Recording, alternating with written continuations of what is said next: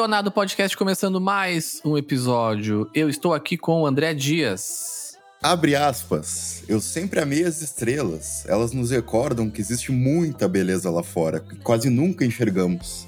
Mas aí eu aprendi a verdade. As estrelas que vemos estão mortas há milhares de anos. Elas são todas de mentira.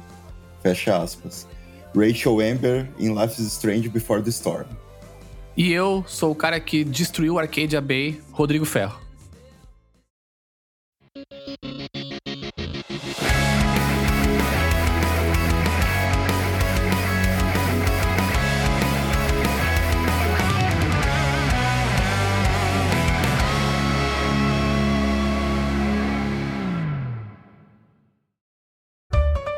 Antes de começar nesse episódio, gostaria apenas de lembrá-los das nossas redes sociais, Twitter e Instagram. Vocês podem nos encontrar lá por detonadocast. Estamos sempre colocando as novidades dos episódios, alguns trechos também agora que a gente está começando a cortar e colocar lá. Tá bem legal. Nos sigam lá. Também estamos na Twitch, twitch.tv barra detonadocast. Vocês podem nos seguir lá e caso vocês tenham o Amazon Prime Video, vocês têm um sub gratuito todo mês. Então vocês podem nos dar lá e nos ajudar. E para quem curte também mais nosso trabalho e quiser nos apoiar um pouquinho mais, a gente está no Apoia-se. Vocês podem nos encontrar lá no Apoia-se por Detonado Ifencast. Lá tem todos os valores certinhos, vocês podem nos ajudar. E também quem quiser entrar no Discord, bater um papo com a gente lá, os links todos estão na descrição do episódio.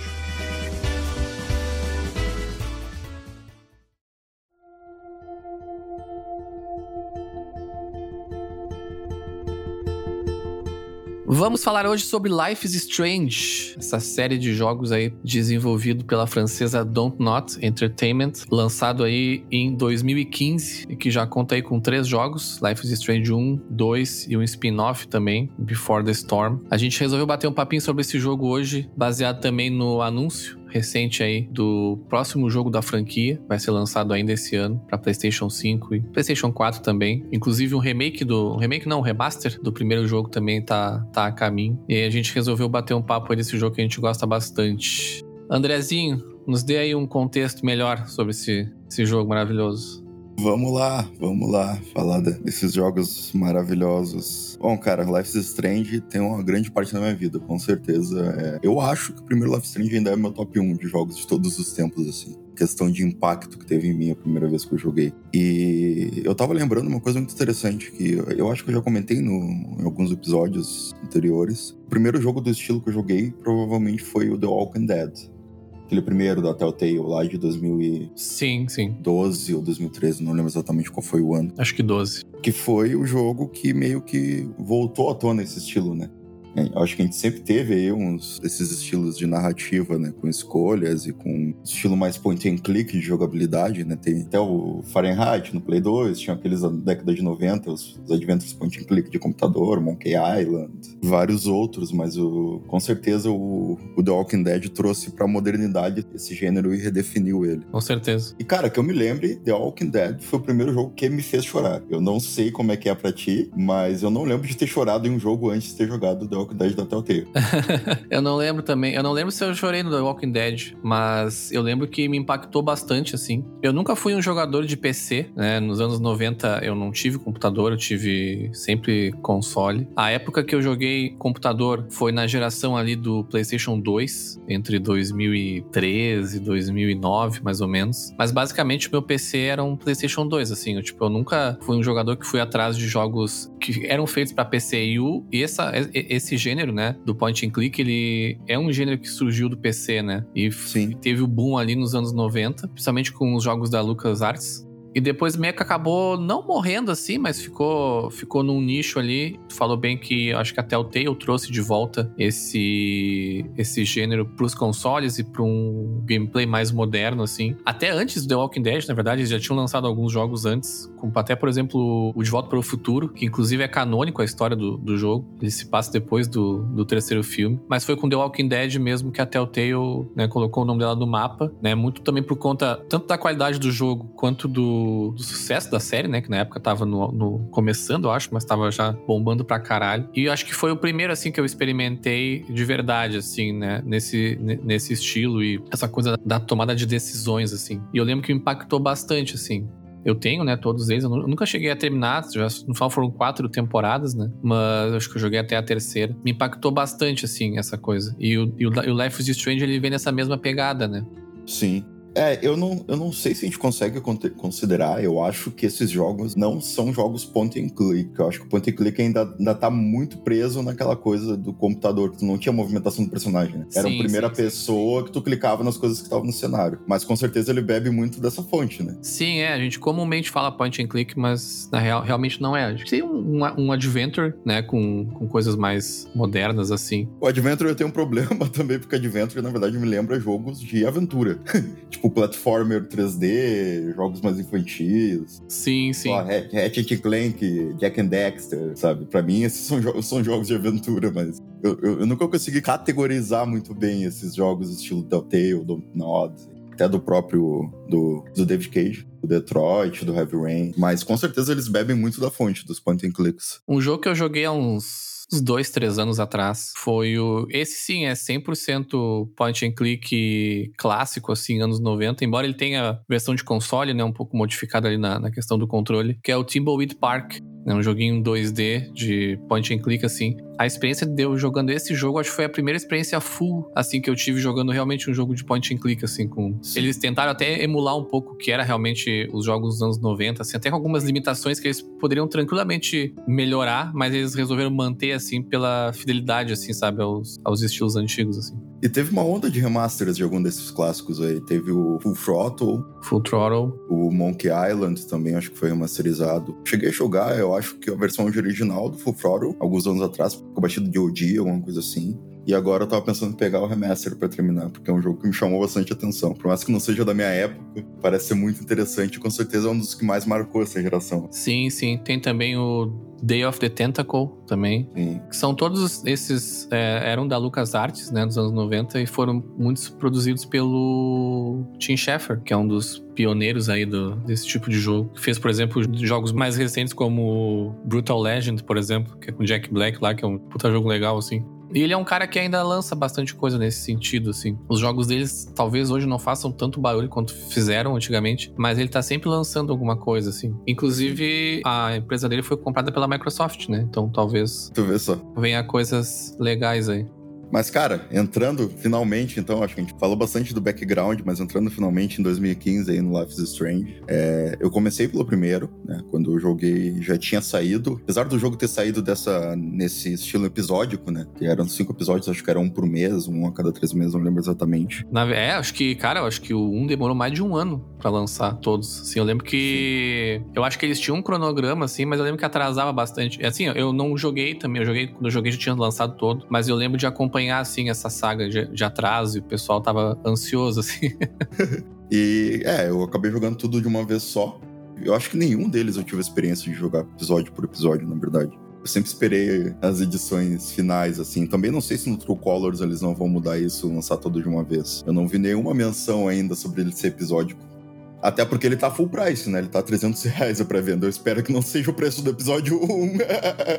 eu acho que desde o o Tell Me Why, eu acho que foi um dos últimos que foram foi lançado, acho que foi ano passado, já 2019, nem sei, 2020 é um limbo que eu não sei se aconteceu ou não.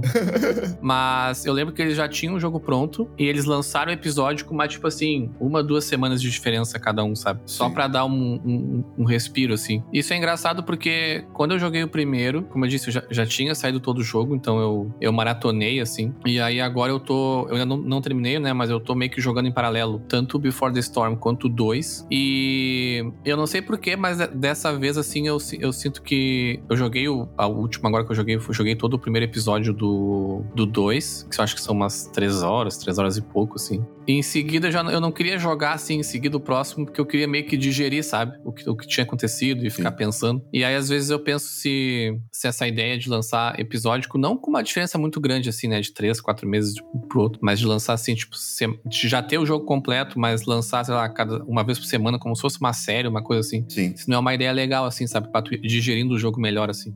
É, com certeza sempre tem muita coisa para digerir, né? Sim, sim. No 2, principalmente, o primeiro episódio já é um monte de voadora na cara já. Mas, cara, o 1 um, um começa com aquele cenário bem típico de, de filme adolescente, né? De high school norte-americano. A personagem Max Caulfield, que é a personagem principal do 1, ela tá voltando à cidade de Arcadia Bay, depois de ter ficado muitos anos fora, né? Sim. E aí ela vai estudar nessa escola chamada Academia Blackwell. Cara, ali na, numa das primeiras aulas dela, né, que a gente já introduzindo no início do jogo, senão não é spoiler, também tava na publicidade do jogo, né? Ela descobre esse poder que ela consegue, né, por um tempo pequeno, voltar no tempo, né? E isso adiciona uma mecânica toda nova, essa questão de escolhas e histórias, porque, tipo, quando tu vai fazer uma escolha, né? Porque o, o jogo, ele. O live, eu acho que, cara, para mim, o grande objetivo do Life is Strange, além de abordar, né, depressão, que eu acho que é a coisa que mais aborda. Sim, com certeza. Num, num geral, o 2 ali tem, tem muita política também, uma coisa que eu, que eu, achei bem massa. Mas eu acho que o geral, assim, são sentimentos de depressão, solidão, Sim. questão adolescente, lidar com os problemas, com a vida e tal. Bullying também, eles falam bastante. Bullying, é, abuso, tudo, né? E eu acho que a forma como eles contam a história no primeiro ali, e tu poder, às vezes, fazer uma escolha, ver o resultado dela, né? E voltar e, e, e ver o, é, meio que na hora o que seria se tu tivesse escolhido a outra, é, é bem interessante. E eles fazem isso de uma forma que não vai te afetar no longo longo prazo. Sim. Porque tu sabe, tu sabe o retorno imediato daquela escolha que tu fez. Mas tu não vai saber o que vai acontecer depois com ela. Claro, as ramificações dela, né? É, então tu tem só um pequeno gosto ali do que seria aquele, aquele, aquela segunda linha do tempo, tu escolhendo aquilo ali. Sim, sim. Cara, é um, é um jogo de personagens muito marcantes, muito marcantes. A Max, pra mim, é um personagem muito marcante. A Chloe Price, a Kate Marsh, que é a minha personagem favorita da série. Eu acho a, o arco dela maravilhoso, assim, sabe? Tipo, as coisas que acontecem com ela e a forma que, o, que aquele universo ali vai contando diretamente as coisas que acontecem com ela, né? E também muito do, do ambiente, né? Que ele usa muito do, do, do Vamos falar de novo do environmental storytelling, né? Mas ele usa. Sim. o Life is Strange abusa demais disso até para te liberar da coisas, é, escolhas novas, né? Isso é muito legal, é. Às vezes ele te recompensa tu ter lido mais coisas ou tu ter é, fuçado mais no cenário, te liberando novas escolhas quando tu tem que fazer um diálogo e tomar uma escolha importante, sabe? Sim, sim. É, eu, me, eu fiquei bem imerso, assim, na, na, nos personagens e tal. Aí, como eu disse, né, como eu joguei de uma vez só, assim, tipo, eu me, me emocionei bastante, assim. Eu lembro de, de ficar bem emocionado, assim, não só com o final, mas com outras coisas que aconteciam no meio, assim. É, existe uma crítica muito grande pelo jogo ter tantas escolhas e no fim ter só dois finais, mas eu acho que a caminhada vale tanto e as escolhas que tu faz ali, por mais que não interfira diretamente no final, elas vão interferir em outras coisas que vão acontecendo no meio, né? Sim, sim. Então, eu não me incomodo tanto com essa questão do, de uma escolha não interferir no final, né? No fim, só ter duas escolhas no final e pronto. Se aquilo ali importar tanto na jornada e criar situações tão fodas como cria, né? E colocar na parede, né? Que eu acho que as escolhas desse jogo, que mais faz é a gente colocar na parede. Eu, eu acho que eu nunca senti tanto isso desde o The Walking Dead, assim. O Detroit, a gente já falou bastante dele no episódio sobre ele, mas, tipo, cara, ele era um jogo que era muito interessante, tinha muita ramificação, mas muitas vezes eu não sentia que eu tava sendo colocado na parede. Sim, sim. Sabe? Cara, o Life is Strange, às vezes, é, agora eu tava jogando dois, né? Conversasse nesse episódio. Cara, algumas escolhas, eu pausava o jogo na tela da escolha e eu ficava 15, 20 minutos pensando no que eu ia fazer. Eu saía, ia tomar um café, ia dar uma caminhada, porque eu realmente não sabia o que fazer. Eu não sabia que caminho eu ia tomar. Sim. Então é um impacto muito grande, pelo menos para mim, sabe? É, eu tento tomar sempre as decisões na hora, assim, tipo, mesmo que às vezes na emoção eu acabe tomando a decisão que depois eu penso que não foi a melhor, mas eu imagino que na minha cabeça, né? Isso é o que aconteceria, né, se eu tivesse que ser forçado a uma situação dessas, assim. Na época que eu joguei Life is Strange, acho que eu tive a mesma sensação que tu, assim, tipo, durante a minha trajetória, eu não senti, eu não senti que as minhas decisões não estavam sendo consideradas. Aí quando eu terminei o jogo, eu entendi que realmente é,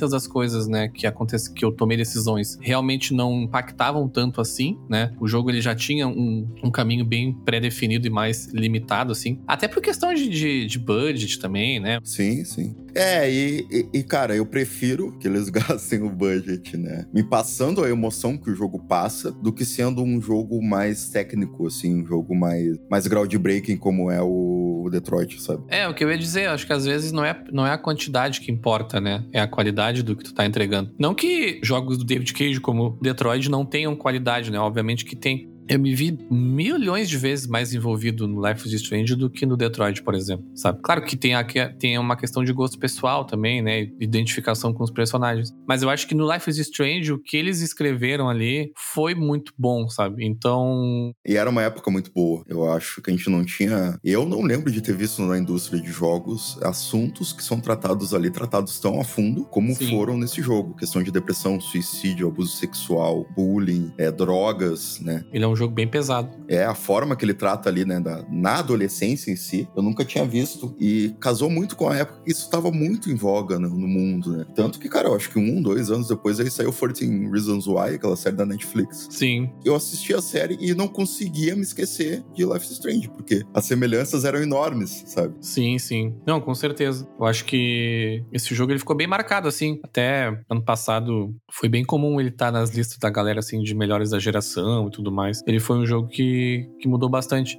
E coincidentemente ou não, a Dontnod, que antes do Life is Strange tinha lançado só um jogo, que agora temos que acho que é Remember Me, eu acho que é, jogo de PlayStation 3. Coincidentemente eles meio que viraram, né, tô inventando uma coisa aqui, né, mas meio que viraram a nova Telltale assim nesse sentido. Não de quantidade Sim. de jogo, né, que eu acho que foi o que fez a Telltale meio que, que cair assim, mas todos os jogos da da Dontnod seguem essa linha agora, né? Tanto as séries Life is Strange, o Tell Me Why, tem outros também. Eu acho que o único que fugiu disso é o Vampir, né? É, pode ser. E o Remember Me, que tu falou que era o primeiro deles. Sim. Mas tirando isso, são todos do mesmo estilo. Né? Eles seguiram essa linha, assim, de, de, contar uma história que é quase uma. Esses jogos acabam sendo uma série interativa, assim, né? Se é bem escrito, como é o caso da Life is Strange, como foi o caso do The Walking Dead, tu consegue te sentir na pele desses personagens, né? E no controle da história, assim. Isso eu acho muito foda, assim, sabe? Sim, sim. É, e pra mim ele é muito relacionável, assim. É muitas vezes, apesar de ser um mundo fictício com poder ali, né? Até esse momento só, só a Max tinha poder é, é muito pé no chão. Sim. Não é algo tão, tão fora do que a gente vive, assim. E, então dá pra se relacionar muito com aquela história ali, dentro de vários personagens. Sim, sim. Não, ele é bem ele é bem incrível, assim, como tu falou, tem os poderes e tal. Mas é o que eu sempre digo, eu acho que personagens bem escritos, tu pode dar o contexto que for para esses personagens que vai ser interessante de ver uma história, sabe? Senão, por exemplo, a gente nunca acharia interessante uma história dos X-Men, por exemplo, ou do Homem-Aranha. Sim. Ele tem poderes, mas basta tu, né, escrever bem uma história, a profundidade dos personagens. Cada personagem no Life is Strange, ele tem camadas de profundidade muito fodas, assim.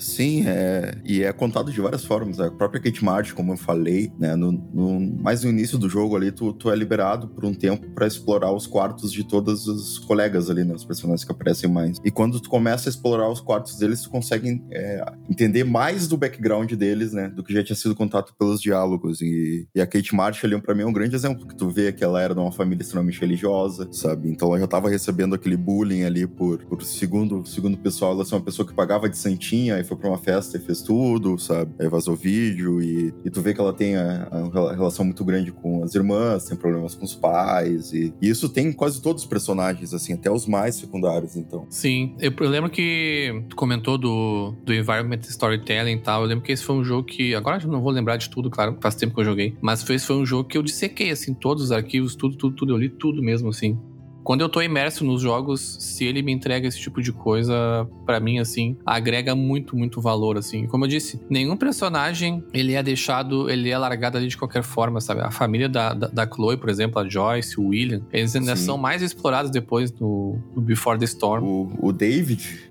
padrasto da, da Chloe. É. Sim, exatamente, é. é pra mim, ele é, é, é, ele e a Kate Martin são os personagens com mais camadas ali. Sim, sim. Porque tu é o é a reflexão da vida real, assim, de que nem tudo é o que tu acha que é, sabe?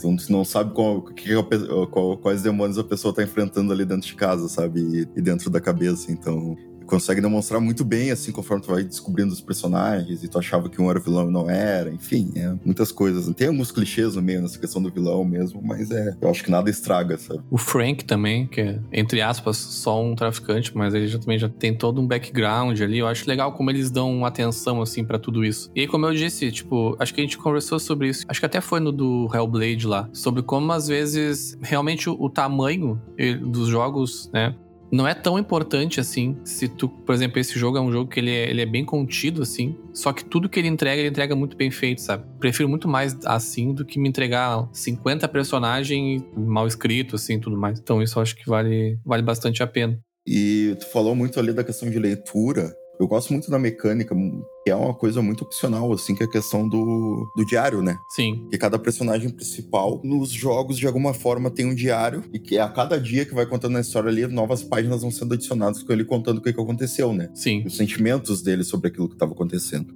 E o diário é dinamicamente construído também pelas suas escolhas, né? Exato, exatamente. Ele vai mudando. O que me surpreende só é que todos os, todos os personagens, todos os protagonistas dos Life is Strange são muito bons desenhistas.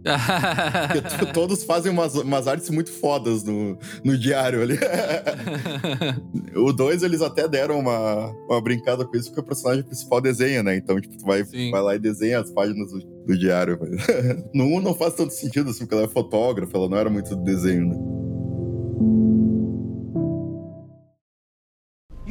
Who the fuck I am or who you're messing around with. Where'd you get that?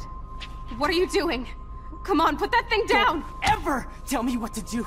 I'm so sick of people trying to control me! You are going to get in hella more trouble for this than drugs. Nobody would ever even miss your punk ass, would they? Get that gun away from me, psycho! No!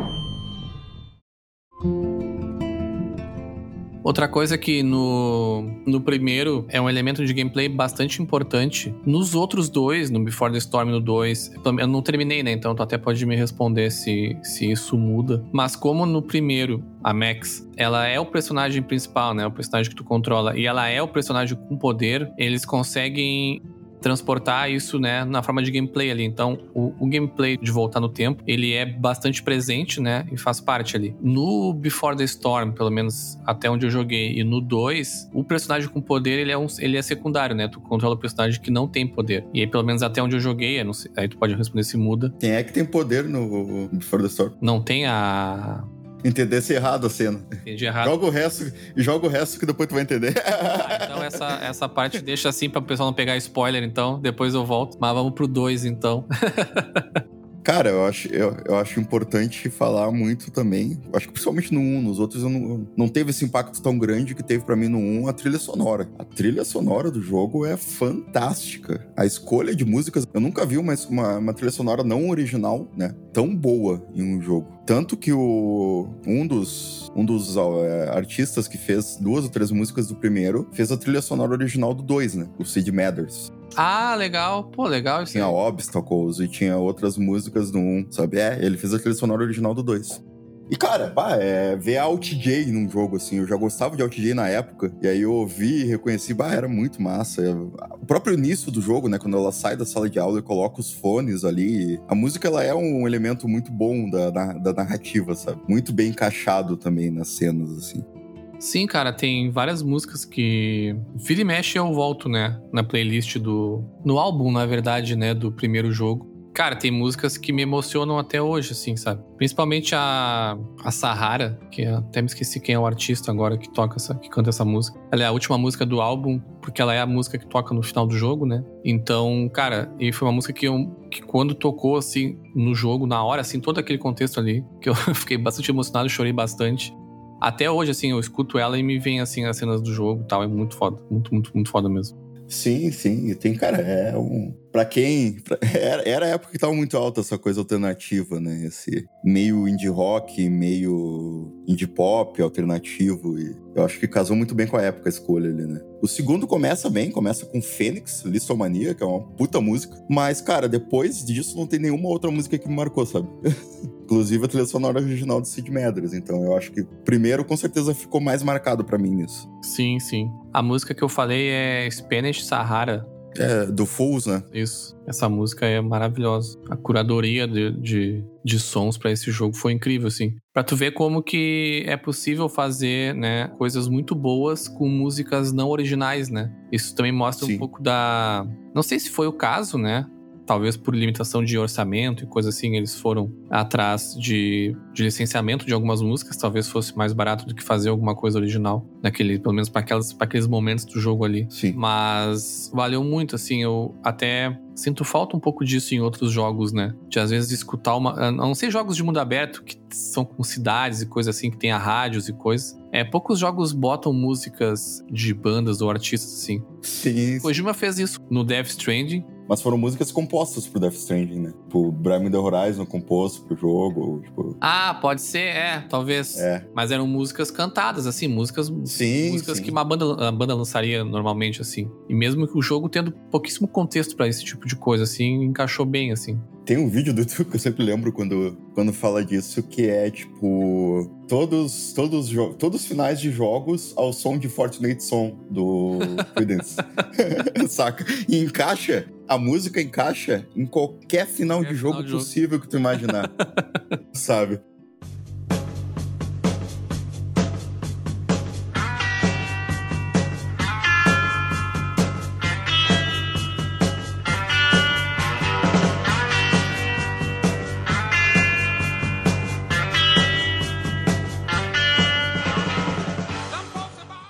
Mas eu quero voltar um pouquinho na questão do, do gameplay ali que eu tava falando. Eu queria perguntar e aí ver o que, que tu acha também. É, dessas diferenças, assim, por exemplo, do 1, né? Como eu comentei, do da Max, ela, o poder ser uma parte importante do gameplay ali. E no 2, pelo menos até onde eu joguei, né? Como tu joga com o irmão que não tem o poder, acaba que, o, pelo menos no episódio que eu joguei, o poder ele fica secundário, assim, né? Ele faz parte da história, Sim. faz parte do, do porquê que tudo tá acontecendo mas ele não faz parte do gameplay ali. O gameplay tu é uma pessoa normal, entre aspas, né? Queria saber o que, que tu acha um pouco disso, assim, dessas diferenças. Ah, cara, eu, eu acho que pra exemplificar isso melhor é a gente voltar um pouco ali no Before the Storm, né?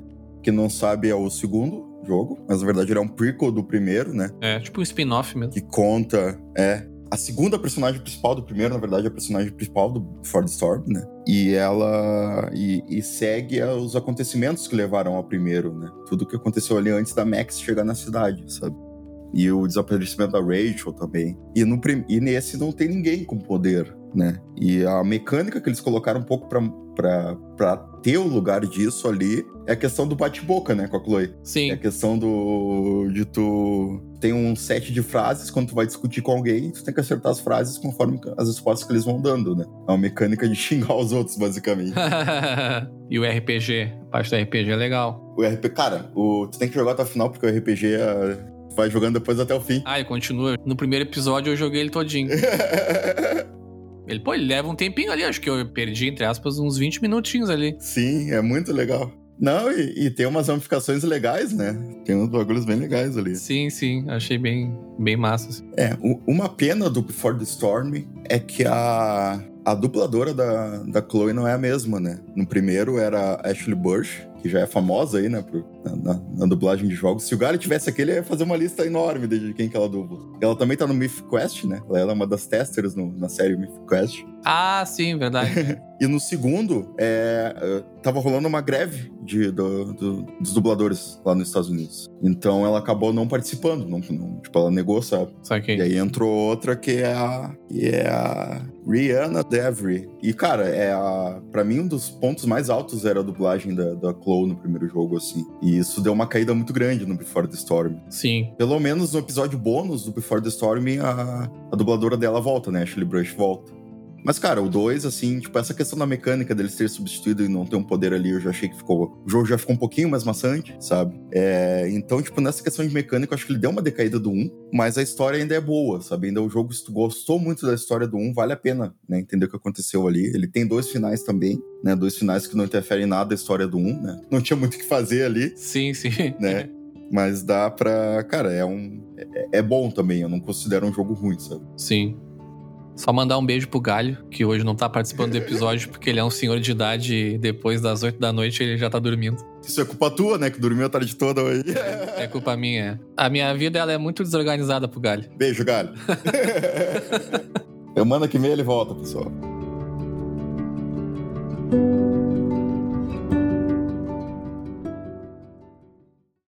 It's nice Rachel we're having. What? I mean, weather. It's nice weather. Pegando o 2 agora como foco, comecei a jogar, eu joguei o primeiro episódio, com umas três horas, eu acho, um pouco mais. É um jogo bem mais político, assim, né? Trata muito da questão dos imigrantes, né, nos Estados Unidos. Ele é um jogo que se passa ali em 2016, eu acho, então foi bem na época da eleição do, Sim. do Trump. Então tem toda aquela discussão do muro, né? Inclusive isso é citado no jogo, né? No começo, assim. Os personagens principais, eles são mexicanos, né? Tipo, na verdade eles nasceram nos Estados Unidos, mas são filhos de mexicano, né? Sim, são descendentes, né? São descendentes, né? São, são imigrantes. Então tem toda essa questão do preconceito com eles. Enfim, toda essa discussão, né? Que ainda é bastante atual, né? Não Sim. tá em voga ainda. E eu achei bastante interessante, assim, eles abordarem isso, sabe? É, cara, o 2 ele é um jogo, né, como, como tu falou, é muito mais profundo nessa questão política. E ele é um jogo que ele tem uma estrutura um pouco diferente, né? Primeiro, pelo personagem que tem o poder não ser o personagem principal, né? Agora é o irmão dele, o irmão menor, que controla o irmão maior, O Daniel. né? E após o, o que acontece em Seattle, né? Que o pai deles acaba morrendo por acidente ali, ou o filho menor acaba descobrindo o poder, eles vão fugindo pelo país. Então ele tem muito mais uma vibe de road movie, assim. Sim, sim. Sabe, ele sempre fugindo da polícia, ficando acampando na floresta, tipo, vivendo na rua. Então, tipo, são coisas mais. Já tem uma vibe mais diferente, né? E por isso, é, ele não desenvolve tanto os personagens em volta, sabe? Eu acho que tem uma parte mais pro final ali que alguns personagens são mais desenvolvidos, mas não é tanto como o primeiro, porque o primeiro tu tá sempre no mesmo lugar, na mesma cidade, na mesma escola. Sim. Então, a- o, o desenvolvimento fica mais pela amizade entre os dois irmãos ali, né? E esse laço crescendo entre eles, né? É, Enfrentando essas adversidades. Tanto que isso- acho que isso até facilita um pouco o jogo ter mais finais, né? Porque o 2 tem sete finais. Hum, poxa, bastante. É, ele tem muitos finais e, cara, e cada escolha importa nesses finais, sabe? O, o quanto tu consegue manter o teu irmão próximo de ti e não deixar ele chateado, magoado contigo, é o quanto ele vai te ajudar no final, é o quanto ele vai te salvar em situações. Tudo interfere muito mais na narrativa do que interferia no 1. Sim, sim. Interfere até o final. Então ele é um jogo mais, mais nessa pegada, assim, né? E a, e a mecânica ali do- dos poderes é mais tu comandar o teu irmão, né? É tipo, vai lá e levita isso, porque ele tem o poder de levitar coisas, né? Sim. Então ele vai lá, é o Red Grey, né? Nem diria o galho. e então ele vai lá, tipo, tu tem que comandar ele pras coisas assim, às vezes ele se perde, tu tem que achar ele, é mais essa coisa assim, mas não tem, cara, eu não achei tão pesado como muitos jogos com companion são, sabe? Tem jogos que com companion que deixa a jogabilidade muito chata, Sim. mas esse não acho que não foi o caso, sabe? Falou em Jean Grey, eu já vou cantar a pedra aí que da... tu vai ver que daqui a uns anos a gente vai descobrir que Life Stream, na verdade, é um, é um jogo da série dos X-Men, né? É isso. no True Colors a gente vai ter a terceira pessoa com poder, né? é. Aí vai aparecer X-Men Life is Strange, tipo, é o subtítulo. Vai aparecer um professor Xavier ali, né? É, vai. a da escola lá do. Mas, e, e o interessante do 2 também, cara, é que ele te pergunta no início o que, que tu fez no 1, um, né? Sim, Qual dos sim. dois sinais tu escolheu? Sim, sim. E isso impacta porque tu passa por Arcadia Bay, né? Exatamente. Logo no início do jogo ali, tu passa por Arcadia Bay, dependendo do que tu escolheu, a cidade vai estar de uma forma, né? E além disso, tem alguns cameos que eu não posso contar pro Ferro, né? Porque ele não terminou o jogo ainda. Spoiler. Mas o jogo tem laços muito fortes com. Muito fortes, por causa de personagens secundários, né? Então, cara, o momento que apareceu certo personagem do 1, eu desabei, assim. É, é como se, tipo, cara, te contou essa história pra ti, te destruiu. Te destruiu a cabeça com essa história. Sim. Tá, beleza. Agora no 2 tu vai pra outra história e tal. Só que a gente, a gente ainda vai te lembrar das consequências que estão rolando durante esses anos, das coisas que aconteceram lá no 1 e vai te destruir a cabeça mais ainda. Sim. Sabe? tipo, olha, olha como é que tá esse magrão, olha tudo que aconteceu com ele depois que acabou esse jogo, o primeiro jogo, sabe? É, tipo, é pra te deixar mais na merda ainda, sabe? Sim. Fiquei curioso agora. Então, cara, é. O universo, assim, do jogo acaba sendo bem, bem unificado ali, bem legal, né? Tipo, e. Ah, é, também tem personagens muito bons, como eu falei, não são tão aprofundados, né? Mas é, não, deixa, não deixa de ter a qualidade que tinha um, né? E toca em pontos extremamente importantes, né? Então, a questão da eleição do Trump, que parece muito no início ali, tu, tu liga a TV, tu vê que estão comentando sobre ele e o medo, né, do- dos mexicanos ali, dos personagens principais têm com isso. Forma que eles são tratados enquanto eles estão fugindo da polícia, né, por diferentes pessoas, né? Algumas pessoas que tu acha que vão tratar ele mal, na verdade acabam ajudando, né? Outras que tu acha que tá tudo bem, na verdade são uns baita xenofóbicos, sabe? Ele vai quebrando a expectativa, né? Um pouquinho. É, ele vai quebrando e vai desconstruindo tudo isso e mostra a podridão extrema, né, da, dos Estados Unidos nessa questão xenofóbica, né? Principalmente porque passa por estados ali mais, né? Mais estilo texano, Arizona, então tipo, é bem complexo, sabe? Sim, sim. Ah, e é um assunto que precisa ser, ser discutido, assim, e é interessante que isso venha pros games, né? É, mais uma vez a Dontnod trouxe uma coisa que eu não imaginava ver tão, tão dissecada dentro de um jogo assim. E, cara, para quebrar as emoções mesmo. Mas eu, eu ainda tenho uma relação muito maior com um, mas é não é por ser melhor ou pior, é mais por ser questão adolescente, que é a coisa que eu gosto bastante mesmo, né? Sim. E no 1, um, no 2 até me deu uma esperança ali no início, né? Tu viu que ele começa a interagir com os colegas, ele marca uma festa, tem a garota que ele tá interessada. Eu, pá, vou, vou, vou, vou ir melhorando o relacionamento com esses personagens, conhecer mais eles. E, e no fim tu não conhece, né? Porque acontece toda a merda, eles têm que fugir. Exatamente, é. Então isso, isso foi uma certa quebra de expectativa ruim para mim, sabe? Mas mesmo assim, cara, é um jogo com outra pegada, mas vale muito a pena, sabe? Dude, step back. He didn't mean it. He's a fucking kid. He's a fucking retard. What? What did you just say? You heard me, bitch. Don't ever touch him again. Or what? You gonna get your daddy? Hey, asshole. I don't need him to protect me from you. Oh, y- you wanna go? Oh, yeah, motherfucker? Then go back to your own country.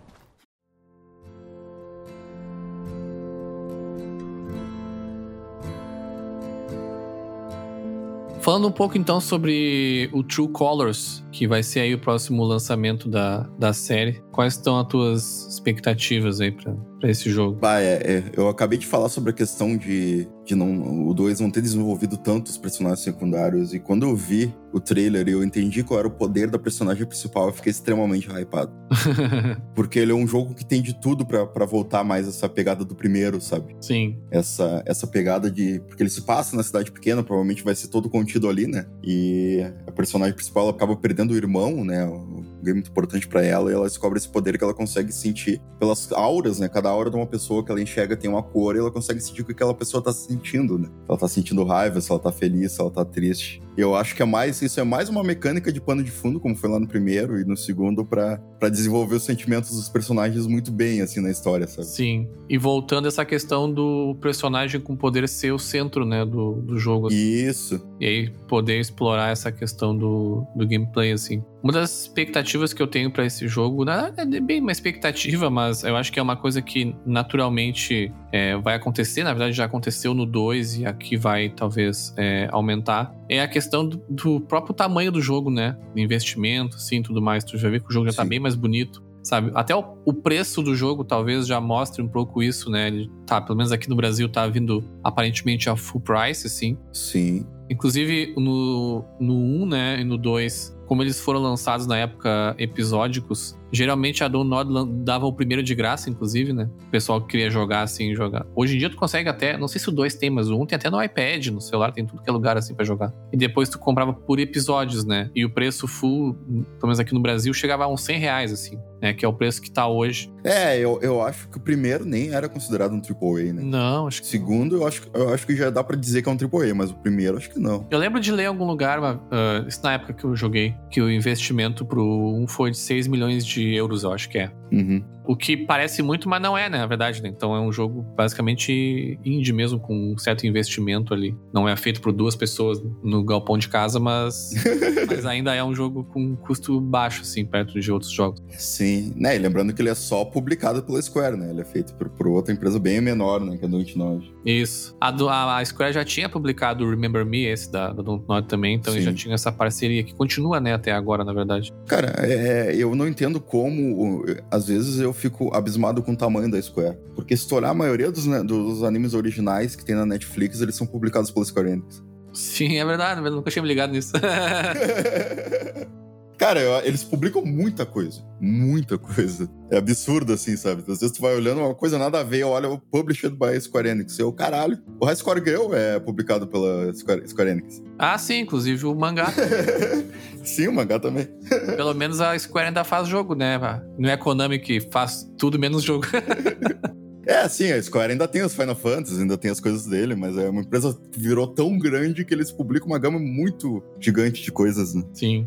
Mas, cara, a questão visual, realmente eu tô me empolgou, eu acho que ele é um jogo, ele é o tipo de jogo com direção de arte que eu não consigo achar gráfico defasado assim desde o primeiro, porque ele é uma direção de arte que é mais cartunesca, né? Sim, sim. Mais meio cel shading, meio desenhado assim, como era o The Walking Dead também, né? Acho que o The Walking Dead era mais cartunesco ainda. É, o The Walking Dead é mais cel shade assim, total, né? Esse ainda tem uma pegada realista. Sim. Eu não sei exatamente dizer qual é o tipo de direção de arte aqui, né? Não é um nome específico. Sim. Mas ele tem uma pegada realista, mas ainda um pouco cartunesca, assim. Sim, é, mas no True Colors parece que eles vão bem mais pro realismo, né? É, mas se tu prestar atenção no trailer, tu vê que ele ainda tem a mesma direção de arte, só talvez a engine tenha melhorado e eles conseguem dar alguns detalhes assim que não que no outro talvez eles tenham ignorado até por modelagem, enfim. Mas a direção parece ser a mesma, assim. Tá bem mais bonito o jogo, realmente. Mas, cara, minha expectativa pra esse jogo é chorar o tanto que eu chorei no 1.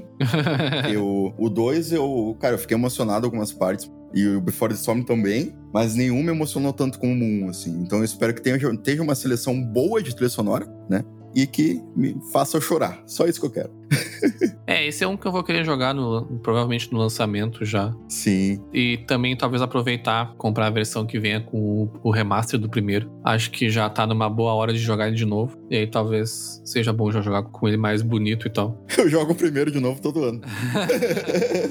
joguei acho que uma vez só. E esses dias eu vi um vídeo pra dar uma lembrada na, na história, mas o principal eu lembrava, só uns detalhezinhos que não, assim. Sim. Mas eu acho que esse jogo vai ter, provavelmente vai ser uma evolução, assim. Tu disse que no 2 já tem sete finais, é possível que já venha até mais finais nesse aqui, não sei. Sim, sim. É, mas não é nada que, que, que, que, entre na minha expectativa. Se tiver dois finais que nenhum e for um jogo foda, pra mim não importa. É, não é uma coisa que eu fico, que eu fico contando. Ah, quantos final tem? Quanto mais melhor, não é isso? É. Mas a jogada de finais dos dois foi boa, assim. Foi, eu achei interessante ali, a forma que eles colocaram. Se eles seguirem essa, essa pegada no True Colors, é, é bom também. Sim.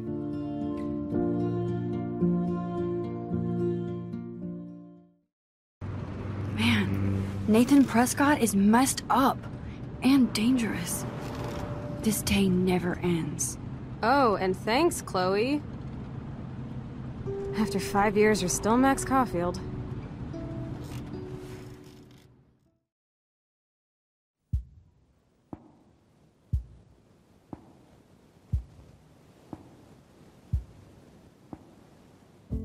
Isso aí, pessoal. Ficamos aqui então com esse papo aí de Life is Strange. A gente tentou não dar spoilers aí pro pessoal que se interessar pelo jogo jogar e ter a experiência completa. Tudo que a gente falou aqui são coisas que acontecem já logo no começo do jogo, então não se preocupem quanto a isso. Quem gosta desse tipo de jogo com certeza vai ser um prato cheio aí. E hoje em dia se acha bem, bem baratinho também. Acho que peguei o. Um tava 7 reais esses dias. Não, e se tu quiser experimentar, os episódios 1 sempre são gratuitos. Exatamente, também tem isso, é. Só quero a versão física do, do primeiro, um preço justo. que esse merece. Nunca vão perdoar de ter não, não ter comprado a versão, a edição especial por, sei lá, era menos de 300 reais e agora tá 1.500 reais. Sim. e é isso aí, pessoal. Até o próximo episódio e tchau. E como diz Max Caulfield, with great power comes great bullshit.